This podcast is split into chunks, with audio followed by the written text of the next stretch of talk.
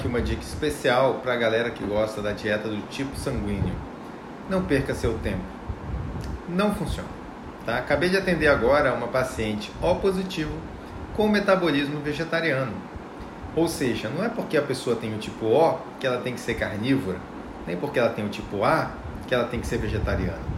Na verdade, a dieta do tipo sanguíneo ela pode ser usada para ver algumas intolerâncias, mas nunca como dieta base para emagrecimento, saúde, nada disso.